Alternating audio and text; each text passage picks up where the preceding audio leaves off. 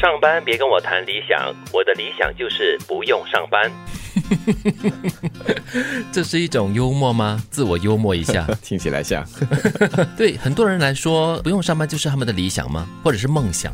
呃，我觉得时代不一样了。以前你可能会说，我们工作到一定的年纪，你可能想要退休，什么都不做了，想要做一些所谓的自己想做的事情。但是我最近比较常听到很多人说，想要就是继续留在职场上，呃，然后呢可以发挥自己所长，哪怕你是从那个，比如说可能有一些人他做到很高管的位置，他到了所谓的退休年龄，可能六十几岁之后呢，他希望可以退到二线、三线，但是他继续在团队里面付出努力。又或者是，其实这些年来也看到不少。在四十多岁的人，他们选择转换跑道，嗯，又或者是他们就退下了全职工，可能选择的是一些兼职工，对，最主要就是维持生计。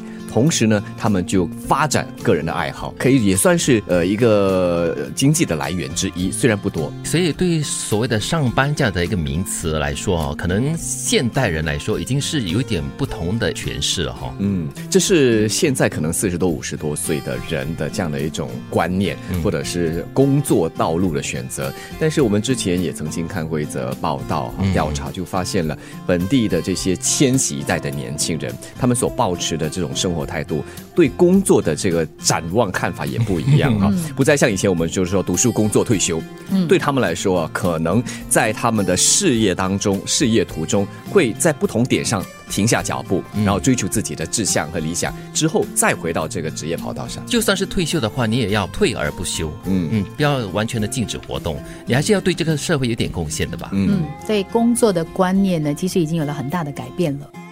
现代人总是把工作和生活一切为二，工作是辛苦的，生活是快乐的。我们渐渐被说服，上班是一种交易，用我们人生宝贵的时光换取足以养家活口的金钱。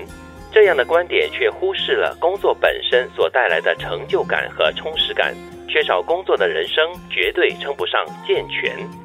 我很难想象自己不工作，特别是在这段期间，过去的一整年啊，关闭疫情，当大家居家办公，而且对整个工作的环境正在改变了之后啊，这个工作上班这条线，或者是说工作生活的这条线啊，是越来越模糊了。嗯，其实我已经不用想象不用工作了，我已经有一年半的时间是真的是呃不用上班了，但是那种感觉就是对自我的价值会有一点怀疑。日子过久了，空闲太久的话，你就会觉得说，好像自己。像一潭死水的，就像刚才我们所说的就是，呃，你最理想的生活就是不用上班，但是不上班的过后的日子，你要好好的安排跟规划，才能够让自己的每一天过得充实而愉快。看这段话的时候呢，我觉得如果就是我们把上班呢当成是一种交易，就是现在我常常会听到人家说啊，工作 OK 了，无所谓了，我只是为了要赚钱而已，我只是为了要在这里付出劳力之后呢，我赚了钱，我可以养家活口就好了。所以他只是想要完成工作，他没有去享受那个。在运作的那个过程当中的这个满足感，也没有去寻找更好的那个自我的价值，提升自己的这个能力。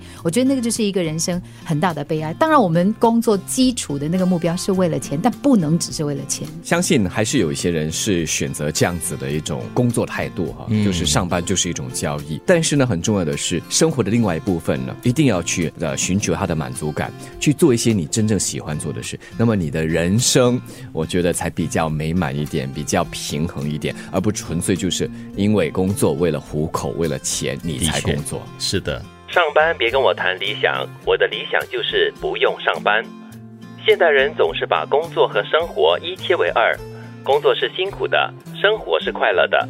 我们渐渐被说服，上班是一种交易，用我们人生宝贵的时光换取足以养家活口的金钱。